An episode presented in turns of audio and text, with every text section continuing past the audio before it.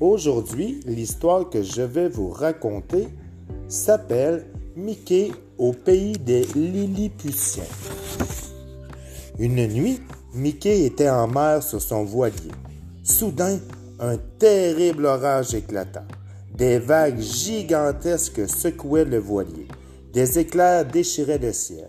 Le tonnerre grondait. Boum, crac, boum. Et tout à coup, une grosse vague fit chavirer le bateau. Mickey fut projeté très haut dans les airs et la vague l'entraîna dans sa course. Mais quelques minutes plus tard, Mickey roula sur une plage sablonneuse. Éreinté par cette aventure, Mickey s'endormit sur le sable humide.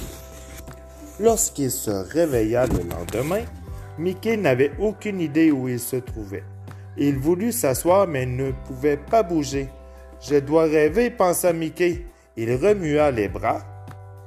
Ils étaient attachés au sol par de petites cordes. Il remua les jambes. Elles étaient aussi attachées au sol. Mickey tourna alors la tête pour scruter les alentours. De minuscules soldats avançaient vers lui.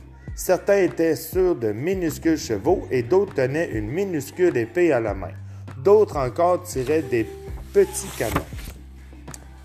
Il y a quelques soldats qui s'approchèrent tout près de Mickey.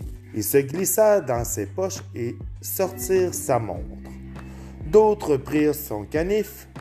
Les petits hommes ouvrirent la montre. Au secours, cria un vieil homme, sa barbe était prise dans les roues de la montre. Les soldats coupèrent sa longue barbe blanche pour le libérer. Mickey, pendant ce temps, se tortilla très fort. Les petites cordes cassèrent et Mickey s'assit. Aussitôt, des centaines de minuscules boulets de canon le frappèrent à la poitrine. Ping, ping, ping! Ils étaient trop petits pour blesser Mickey. Il rebondissait sur sa poitrine et roulait vers les soldats. Un petit homme grassouillet sur un beau cheval brun se mit à crier Chargez les canons et tirez encore Il doit être le chef, pensa Mickey. Il tendit le bras et prit le cheval et son cavalier dans sa main. Furieux, le petit homme pointa son épée en direction de Mickey. Déposez-moi au sol tout de suite, s'écria-t-il. Je suis l'empereur de Lilliput. Mickey sourit au minuscule empereur. N'ayez pas peur de moi, votre majesté, dit Mickey. Je ne veux vous, je ne vous veux pas de mal. Il raconta alors à l'empereur comment la tempête l'avait entraîné à Lilliput. Tout ce que je veux maintenant, poursuivit Mickey, c'est manger. Mickey déposa le petit homme au sol. Apportez de la nourriture au géant, ordonna l'empereur. Il ne nous veut pas de mal, c'est un ami. Les petits soldats s'empressèrent d'exécuter l'ordre de l'empereur. Ils frappèrent à toutes les portes de Lilliput. Un géant s'est échoué sur la plage, expliquait-il. Apportez toute la nourriture que vous pourrez. Et quelques minutes plus tard, les Lilliputiens arrivèrent avec plein de nourriture pour Mickey. Il y avait des brouettes remplies de fromage et des paniers de pain.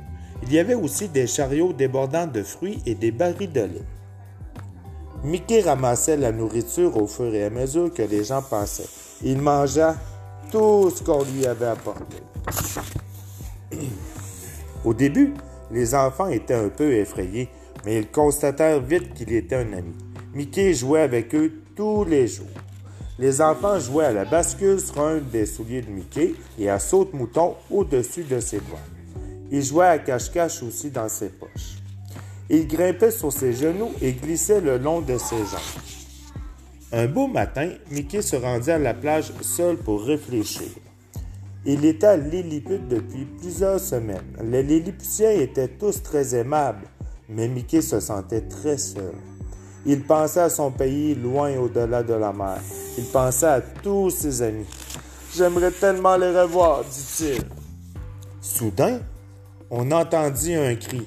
Eh oh! cria l'homme de vigie. Des bateaux ennemis se dirigent vers nous. Les soldats se préparèrent aussitôt. Certains sautèrent sur le cheval, épée pointée devant eux, d'autres sortirent des canons et les chargèrent. Mickey entendit le cri d'avertissement. Je vais vous aider, dit-il. Il marcha dans l'eau pour aller à la rencontre des bateaux ennemis. Les petits bateaux avancèrent de plus en plus près de Mickey. Ils tirèrent des boulets de canon. Ping, ping, les minuscules boulets de canon rebondissaient sur la poitrine de Mickey.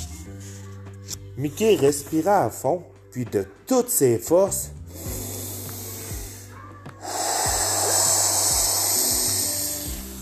il souffla sur les bateaux ennemis qui disparurent entraînés par les énormes vents. Vive Mickey! criaient les Lilliputiens.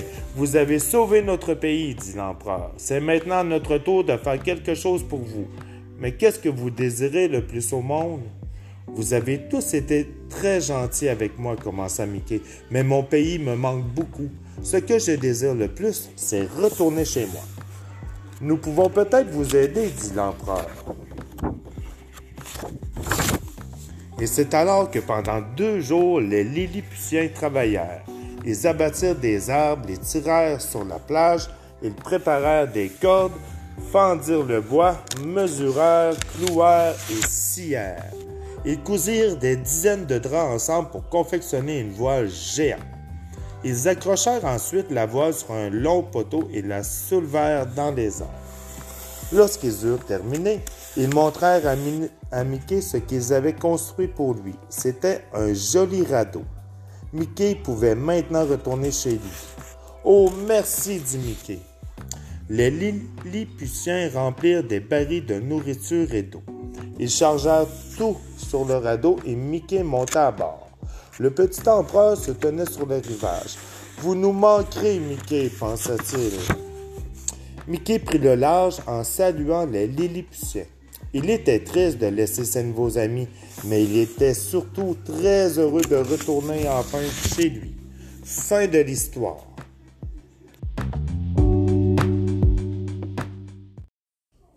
Eden, j'aimerais que tu me dises dinosaure. Dinosaure. Di. Di. No. No. Zar. Zar. Dinosaure. Essaye-toi, Romy. Di. No. Zar. On compte jusqu'à 10. 1, Deux. Un. 2, Deux. 3, Trois. 4, Quatre. 5, Cinq. 6, Six. 7, Quatre. Cinq. Quatre. 8, Huit. 9, Neuf. 10. Dix. Dix.